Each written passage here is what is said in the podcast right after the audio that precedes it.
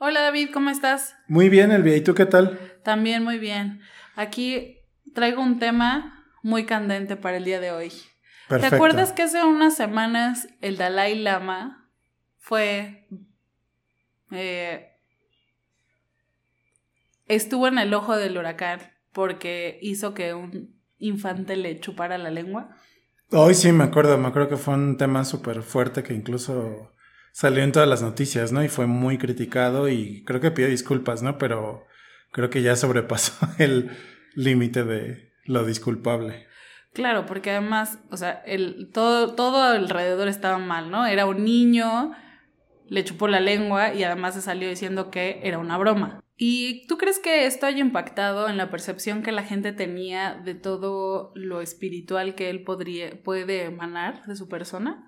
No sé, es una pregunta interesante, creo, porque precisamente el Dalai Lama creo que es de estas personalidades dentro de un dentro de el grupo de las figuras religiosas vivas que todavía conservan mucho respeto, ¿no? No solamente de de las, de las personas cercanas a, a, sus creencias religiosas, sino también de gran parte del occidente, ¿no? Que incluso de gente que sigue eh, todas sus enseñanzas, todas sus creencias y valores, ¿no? Claro, y creo que el tema que tenemos para platicar hoy, o el que, el que estamos en, pensando en este episodio, que es el de la religión, viene mucho a colación cuando personas que son el representante de cierta religión en el mundo terrenal, pues hacen este tipo de conductas, resignifican toda la espiritualidad y la religiosidad, o incluso la gente empieza a justificar cómo esas conductas son aceptadas desde ese punto de vista, ¿no? Porque hay personas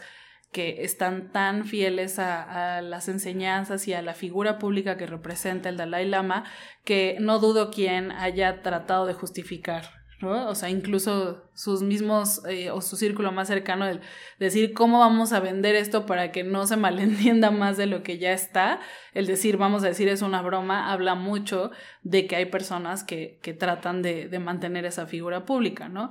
Y, por ejemplo, el tema de la religión y justo con, con los que hemos estado tocando al respecto de qué significa la vida adulta en estos tiempos, en el tema de la religión lo que me llama la atención es que y ya lo, lo platicábamos un poco la vez pasada, ¿no? Que hoy en día yo percibo que hay una decisión más activa de decir voy a ser católica o voy a ser judía o voy a ser budista que de lo que hubiera sido anteriormente, ¿no? Antes nacías en un seno judío y ya eras judío, ¿no? Y creo que este tema del Dalai Lama nos llama la atención para el tema que vamos a traer a colación el día de hoy, que es la religión en los tiempos modernos y en las decisiones de adulto, porque creo que cada vez más en día, o al menos es mi percepción, cada vez es más común que la gente decida u opte por cambiar de religión, ¿no? Entonces, cómo hoy en día vivimos la religiosidad o la religión de una forma muy distinta a cómo antes se vivía, ¿no? Antes nacías en un seno católico, en una familia judía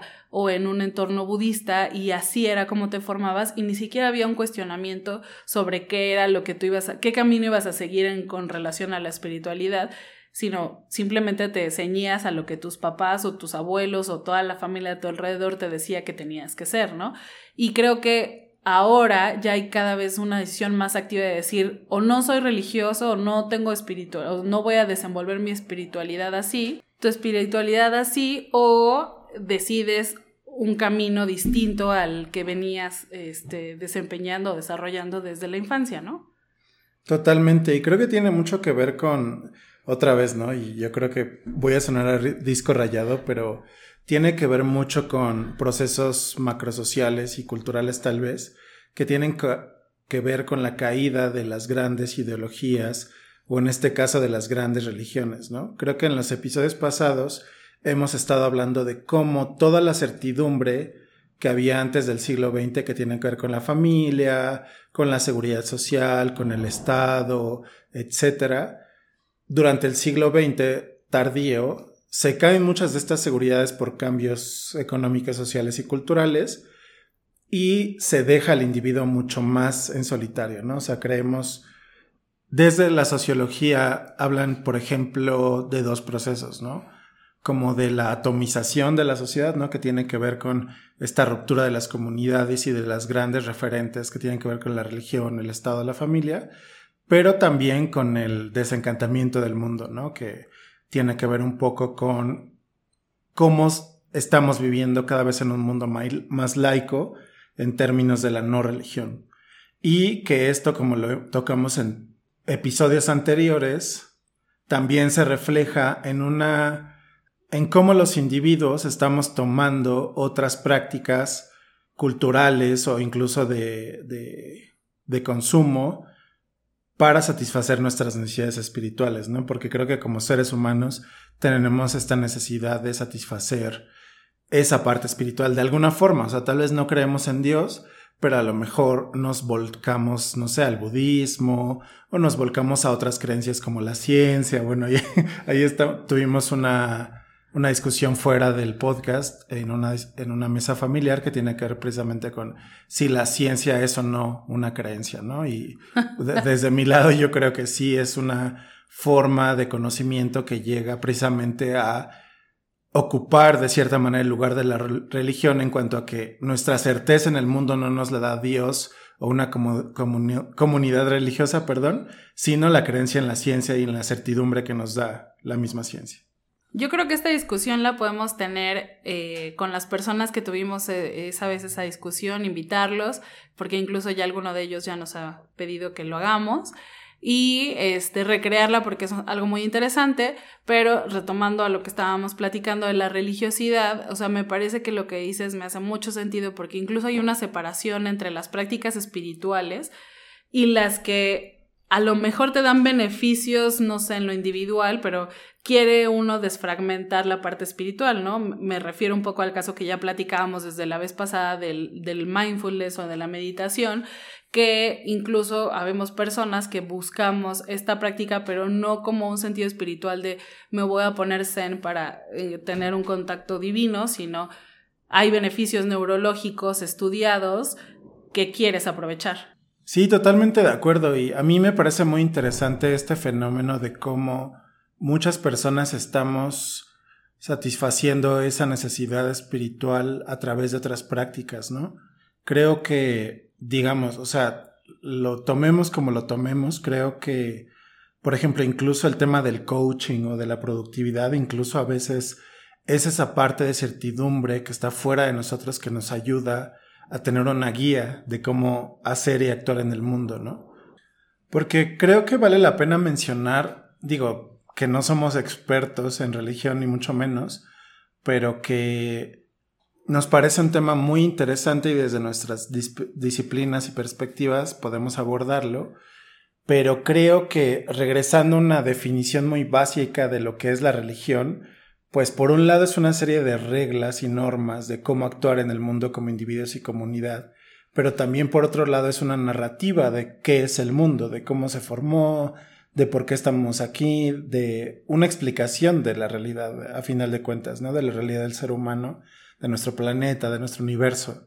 Y creo que eso es lo que buscamos en otras partes, ¿no? Esa certidumbre de que a lo mejor de cómo actuar en el mundo, buscamos una serie de normas y reglas para cómo actuar en el mundo y la encontramos en el mindfulness. Yo, por ejemplo, ahora que estoy intentando hacer una introspección, siempre me he congratulado o dado palmaditas de espalda a mí mismo porque yo pienso que no tengo nada espiritual en mi vida. Pero cuando hago esta reflexión y ahora que estamos hablando acerca de la religión, pienso que todo esto que veo en videos o en lecturas acerca, por ejemplo, de la productividad, es eso, es una manera, es una serie de normas y de una manera de leer y de ver al mundo que tiene que ver con cómo vas a actuar en él, ¿no?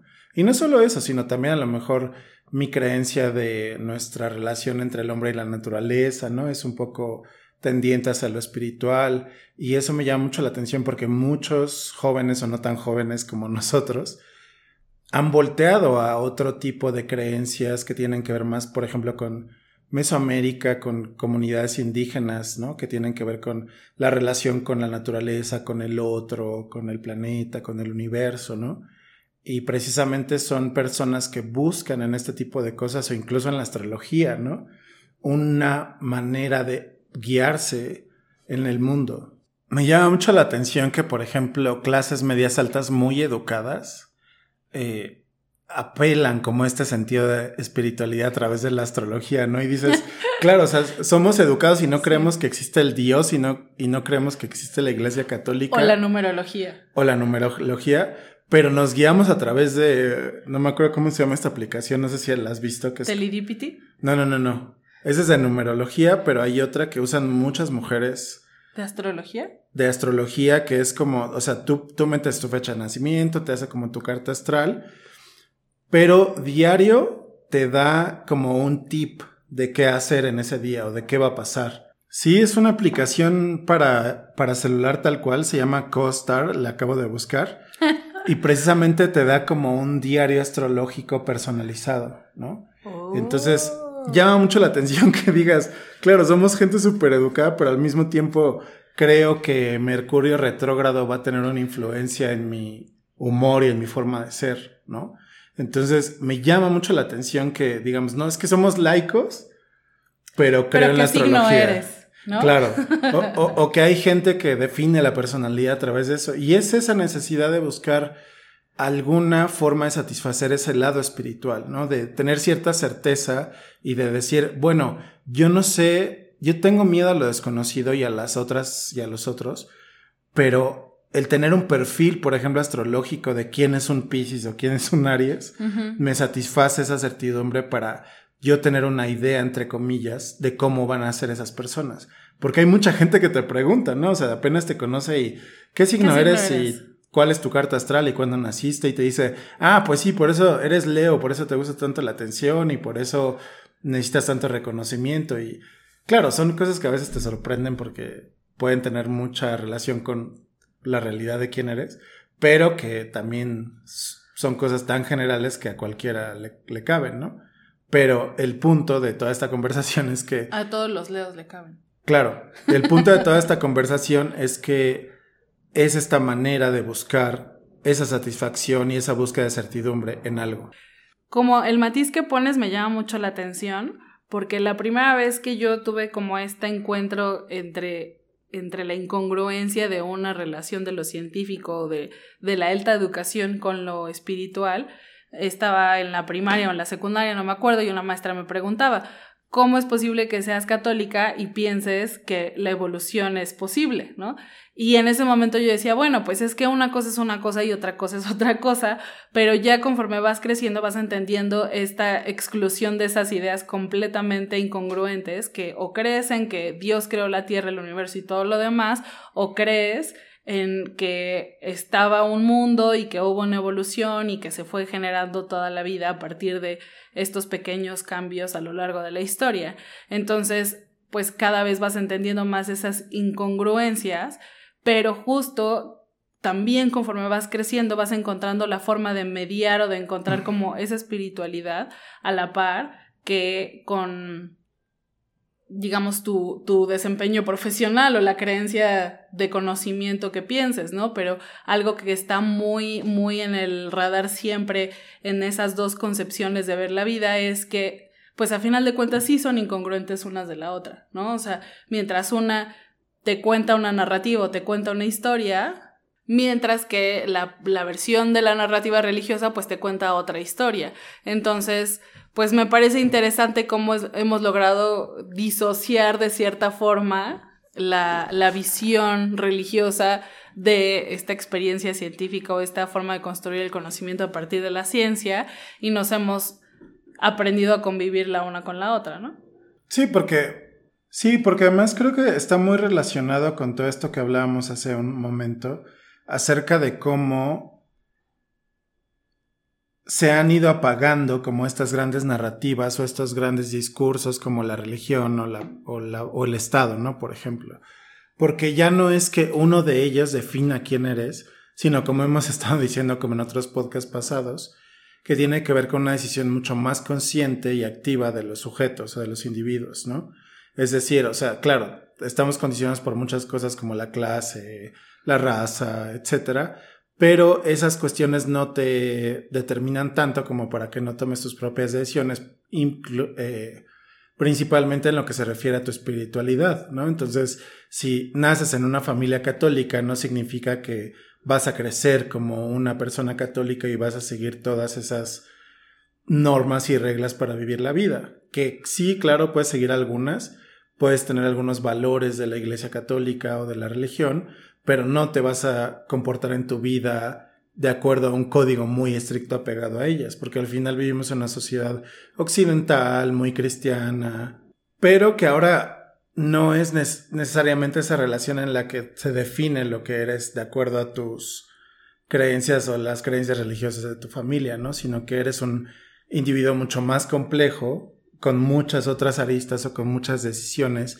que puede ser a lo mejor venir de una familia católica, pero tú puedes creer o no en Dios, pero también tienes prácticas budistas, ¿no? Como la meditación y crees en la, astrología, por ejemplo, ¿no? Entonces, son, es una cuestión más de una decisión mucho más libre que tiene que ver con la caída de todas las estructuras y de todas estas limitantes que nos ponía la modernidad o la vida muy tradicional. Y retomando justo esta idea de identidad que ya platicábamos, ¿no? Que somos diferentes capas y que no necesariamente tiene que haber una coherencia o una congruencia entre las diferentes capas que conforman nuestra personalidad.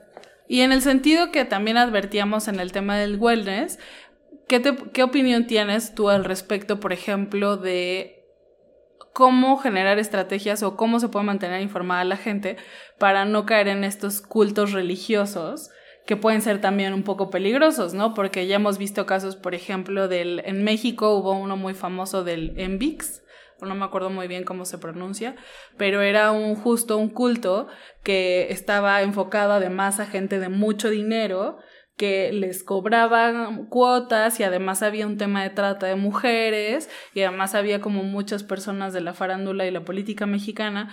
Entonces, ¿cómo poder prevenir como la desinformación para que la gente se aproveche de esa necesidad de, de espiritualidad tuya o de alguien más en aras de producir, ¿no? Porque justo el gran problema o el gran riesgo de los tiempos modernos es que todo es capitalizable.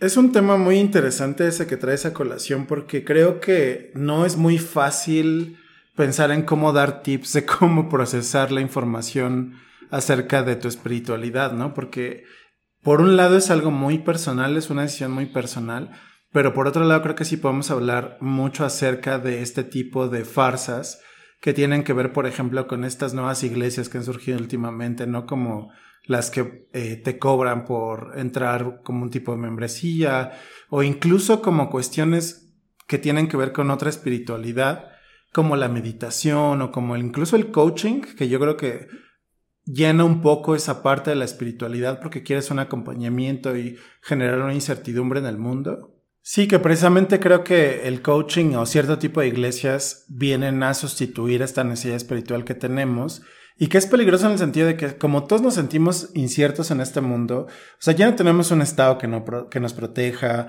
muchas veces no tenemos una pareja, una familia que nos proteja, no tenemos seguridad social, no tenemos un médico, porque muchas veces creo que la gente hacía eso, ¿no? Incluso platicabas con tu médico, con el sacerdote y de alguna manera generabas esa certidumbre con ese tipo de personas en tu vida, ¿no? Pero ahora pues puede ser la terapia, pero muchas veces muchas personas recurrimos, por ejemplo, a coaching, ¿no? Que te, que pagas grandes cantidades de dinero por que alguien te diga qué hacer en este mundo, ¿no? Es decir, yo necesito una motivación o necesito una certidumbre de saber qué tengo que hacer o cuál es el camino que tengo que tomar, porque ya no me lo dice una comunidad o una religión.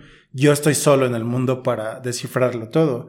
Y eso creo que es una de las pistas mucho más importantes que podemos seguir para ver cómo procesamos la información y procesamos las, nuestras elecciones de vida, ¿no? En términos de, bueno, ir a un temazcal, pues me va a llenar espiritualmente, me va a resolver algo en mi vida, pues para mucha gente sí, pero para otros no. Entonces, ¿tú crees que de cierta forma, por ejemplo, el coaching, la psicología, el psicoanálisis, la psiquiatría, Em, ¿Qué otras prácticas? La astrología han llenado esos vacíos que va dejando poco a poco la, la religión. O sea, porque creo que antes justo había la religión que era parte de toda tu vida y justo este proceso de hacer más laica la vida cotidiana sea o la consecuencia ha sido que cada vez quitas el espacio de la religión y de todo el poder que tiene la iglesia en la injerencia de tu vida personal para tú tomar esas decisiones, ¿no? Entonces, quizás como hay cosas mucho más obvias, pero que también en algún momento la iglesia se metía, es en cuántos hijos tener, con quién tenías relaciones sexuales, cómo te comportabas en sociedad. Y por ejemplo, ¿tú crees que ahora podríamos decir que la psicología, el coaching, la meditación, la astrología han llenado como esos espacios que va dejando poco a poco la religión? Porque digamos que lo que dices me llama la atención a la luz de que cada vez la iglesia se ha ido desprendiendo o ha perdido espacios en la vida personal para que cada individuo justo empiece a tomar estas decisiones, ¿no? Me refiero un poco a antes la iglesia te decía cuántos hijos tener, cuándo tener relaciones sexuales, con quién, qué días podías salir, qué días tenías que descansar, y cada vez esas decisiones van siendo más del ámbito personal que porque alguien o una iglesia te, te diga qué se va a hacer, ¿no? Entonces me llama la atención en cómo vas poniendo el matiz porque nos habla entonces de que esos vacíos no se quedan vacíos. Yo creo que por un lado el individuo siempre necesita de alguna algún referente como decía de certidumbre para la vida, ¿no? Creo que para un individuo, aunque digamos todos tenemos que ser responsables de nuestras decisiones frente a nosotros y frente a los demás, no podemos cargar el peso del mundo por nosotros solos, ¿no? Creo que necesitamos una comunidad, necesitamos un terapeuta, cuidar nuestra salud mental. Y en ese sentido, sí creo que si antes precisamente la religión nos daba certidumbres, por ejemplo, hasta tú mencionabas hasta con quién y cuándo tener relaciones sexuales, y por ejemplo, incluso en los anticonceptivos que utilizaron, ¿no?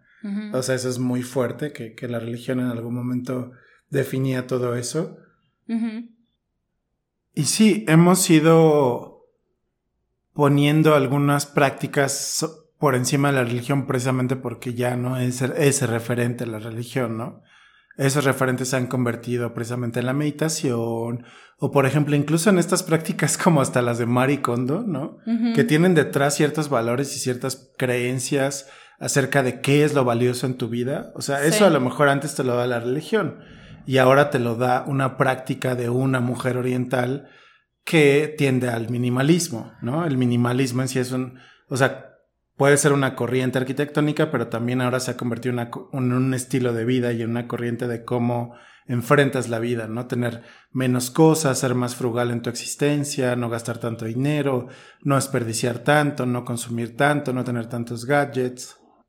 Y precisamente cuestiones como el minimalismo o esta práctica de Marie es muy interesante como ejemplo, ¿no? Porque nos dice una forma de vivir, de ver el mundo y de cómo vas a enfrentarte a ciertas decisiones en tu vida, ¿no? O sea, de tener conscientemente e intencionalmente ciertas cosas materiales en tu vida que antes a lo mejor eran definidas por otros referentes, ¿no? Que pueden ser, pues, incluso hasta tu salario, la religión, eh, el Estado, ¿no? Incluso las posibilidades que tenías para adquirir una vivienda o cuestiones de esas, que ahora ya se van cada vez atomizando más en decisiones muy individuales y en las pocas o muchas posibilidades que tienes como persona, ¿no?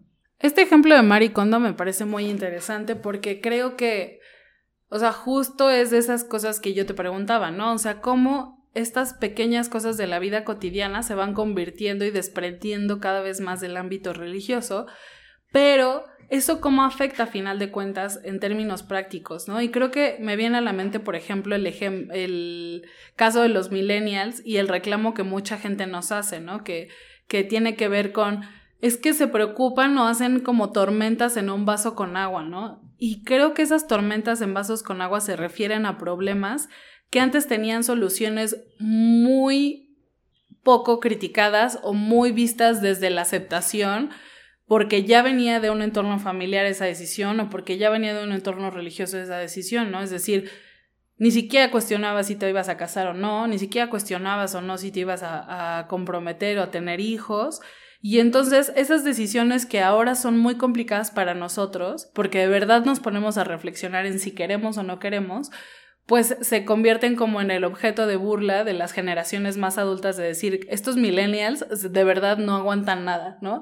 Pero no aguantamos nada porque no tenemos el apoyo ni siquiera de la religión, porque, o sea, y no es un no es un reclamo en sí mismo, sino más bien es un hecho que pasa, ¿no? O sea, ya no somos personas tan religiosas y eso que implica pues que no tenemos a dónde volcarnos en esos momentos de crisis existenciales y que de hecho yo creo, no sé, podríamos poner el supuesto sobre la mesa, pero creo que precisamente por no partir de supuestos o cosas dadas ya tan hechas, llegamos o podríamos llegar a tener más crisis existenciales que nuestras generaciones antecesoras, ¿no? Que tenían como dos opciones y ya, ¿no? Ahora tenemos un chorro de opciones, un chorro de posibilidades y todo eso a la luz de un empobrecimiento, por decirlo de alguna forma, de la vida espiritual, ¿no?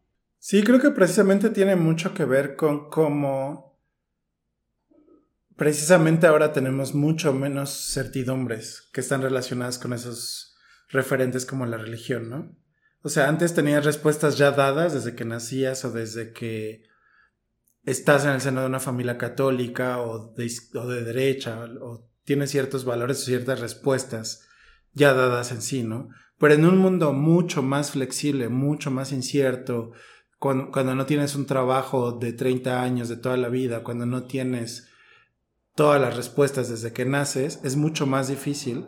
Y que por eso nos enfrentamos a decisiones mucho más inciertas. No sé si cuando estábamos hablando de esto te acordaste de un TikTok que justo te mandé que era comparando a un boomer con un millennial. Ajá, ajá. Que era precisamente como que el boomer se burlaba del millennial por estar en una crisis existencial y el boomer era como, pues ya, o sea, párate y resuélvelo, ¿no? Un poco como ya con las respuestas previamente dadas.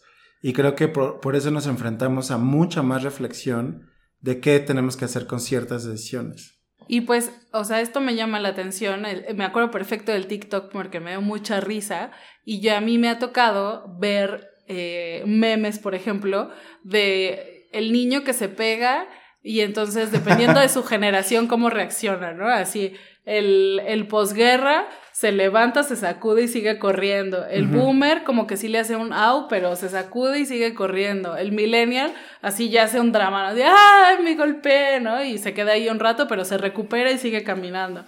Y ya los generación Z es así como, ah, me golpeé, necesito ir al hospital, llévenme a urgencia, se cae al piso, se para, se queda paralizado tres meses, ¿no? Y entonces, o sea, me da mucha risa, pero creo que, o sea, a, la luz de, de esas diferentes formas en cómo reaccionamos generacionalmente, creo que es interesante ver o poner el contraste de justo la religiosidad, ¿no? O sea, ¿qué les ayudaba o qué les motivaba?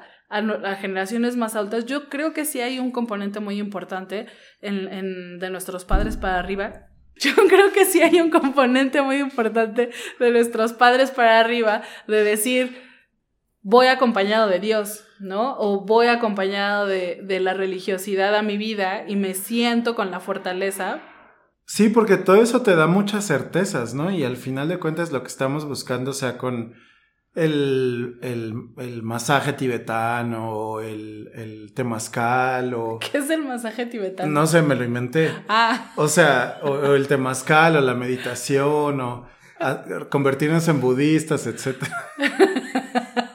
sí, suena muy raro, pero, o sea, no, no me refería a nada en específico, me lo inventé, pero buscando todas estas soluciones o la astrología, ¿no? Estoy buscando una manera en la que algo me diga una señal divina, entre comillas, porque no es divina, sino mm, pseudocientífica, por ejemplo, en el caso de la astrología, que me diga qué hacer o cómo enfrentar mi día de hoy, a qué me voy a enfrentar, ¿no? Te dicen, justo estaba revisando esta, esta aplicación de CoStar que mencionábamos hace rato, y la mía del día de hoy dice, tú quieres ser encontrado, ¿no? You wanna be found.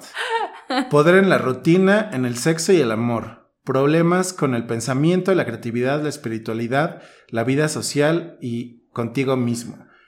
Y claro, si tú lo piensas, o sea, yo puedo leer esto y decir, claro, tenemos muchísimos problemas técnicos para grabar el podcast de hoy porque pasan 80 mil aviones. Y digo, claro, tengo problemas con mi creatividad porque no puedo grabar este podcast porque están pasando aviones. Pero esto me da una respuesta de decir, hay algo allá afuera los astros están definiendo por qué no puedo grabar bien el podcast hoy porque tengo problemas con mi creatividad.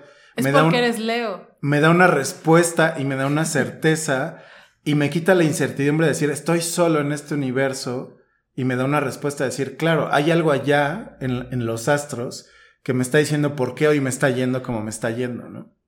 Y que te hace sentir acompañado. Exactamente. O sea, porque al final de cuentas mi punto un poco de la religiosidad ahora es ese, es decir, cómo o qué estrategias estamos utilizando para sentirnos acompañados o no sentirnos solos o no sentirnos aislados y solitarios en esta cosa que llamamos vida, ¿no?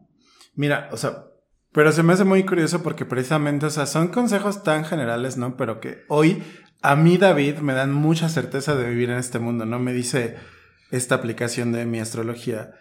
Lo que sí debes de hacer y lo que no debes de hacer de aquí al viernes. Sí hacer, cancelar planes, humectarte. en una época que hace muchísimo calor y que se, reseca mucho la piel, humectate, reflexiona sobre ti mismo. Y lo que no debo de hacer, interrumpir. O sea, vamos a seguir grabando este podcast hasta que no lo terminemos. No des respuestas agrias o, o agresivas y no pelees hasta la muerte, no sé a qué se refiere, no pelees hasta la muerte, no tengo peleado, no tengo pensado hacer un duelo. Hacer un duelo, pero bueno, o sea, como en la vida, ¿no? No pelees hasta la muerte en la vida. Entonces, pues es, es muy interesante cómo muchas personas encuentran paz o encuentran certidumbre y acompañamiento, como tú bien dices, en este tipo de soluciones. O sea, si yo hago caso de estas, de estos consejos, pues me siento mucho más seguro en mi, en mi día a día que decir, estoy solo y no tengo ningún referente acerca de qué hago estos días que estoy preocupado por mil cosas. Pero pone sobre la mesa otro punto que me parece muy interesante, que es no solo es sentirse acompañado, sino también qué tanta responsabilidad o agencia te dejan a ti como ser vivo, ¿no? O sea, y un poco el caso de, de lo que discute Matrix en, en en sus películas, ¿no? O sea, es, es, destino o es decisión individual. Y lo que hacen este tipo de aplicaciones o estas cosas pseudocientíficas es que te dan ciertos elementos que te hacen sentir la confianza de que hay un cálculo científico, pero entonces, ¿qué tanta responsabilidad te quitan a ti como individuo sobre las decisiones que vas tomando? ¿No? O sea, porque a final de cuentas, pues también eso es la función importante de la religión, ¿no? Bueno, digo, desde una perspectiva crítica de la religión, es decir, pues es mucho más fácil decir es que Dios me dijo que lo hiciera o es que la iglesia tenía que decirlo, a asumir las consecuencias o la responsabilidad que implica el que tú hayas tomado X o Z decisión, ¿no?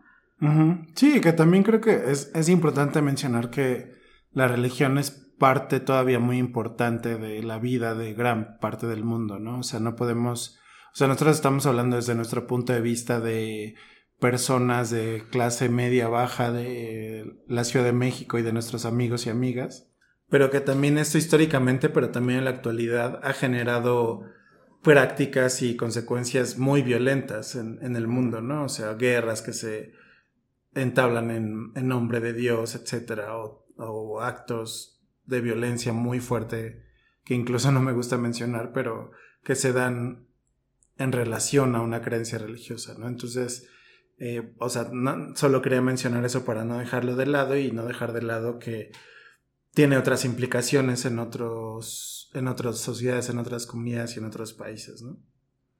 Sí, exacto, pero, o sea, creo que eso es a final de cuentas lo que a mí me llama la atención, ¿no? Como no solo es esta parte de sentirte acompañado en el mundo, sino también qué tanto te puedes deslindar de una decisión tuya que tomas a partir de la espiritualidad o de lo que te manda alrededor.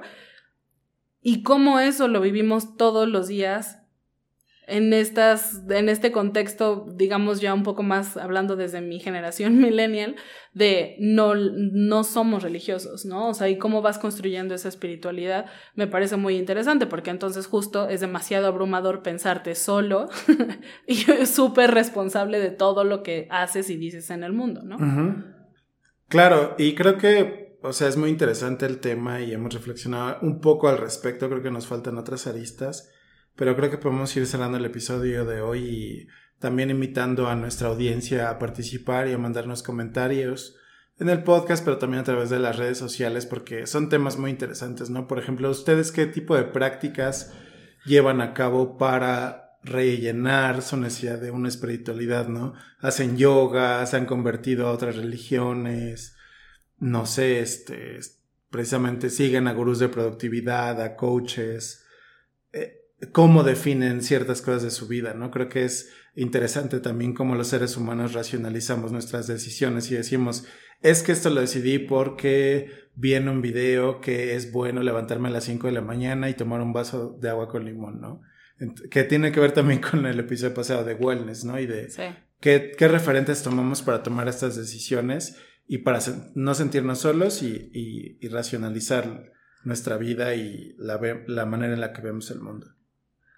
Y pues sí, creo que para cerrar, como dices, o sea, solo faltaría ser explícito que a final de cuentas, tanto en este tema como los que hemos estado tratando anteriormente, pues la religiosidad justo puede ser vista desde estas dos dicotomías, de la religión entendida de lo tradicional, ¿no? Como una persona que se conecta a lo religioso desde una perspectiva tradicional y como personas ya más en este contexto contemporáneo vamos adoptando esas visiones para tener un contacto con algo que llamamos espiritualidad, pero que no necesariamente se equipara a esta visión de religión tradicional desde lo católico, lo judío, lo budista, ¿no? Sino que vamos tomando un poco de chile, mole y pozole. Totalmente, sí. Y a veces de manera muy, muy literal, ¿no? Como decía, a veces como retomando incluso prácticas indígenas o mesoamericanas, ¿no? De, de por la chile mole pozole. Pero bueno, muchas gracias Silvia por acompañarnos, eh, por eh, estar juntos en esta reflexión. Me pareció muy interesante y los invitamos a que nos escuchen en los próximos episodios. Hasta la próxima y recuerden nuestras redes sociales palmala.mx y nuestro sitio web también.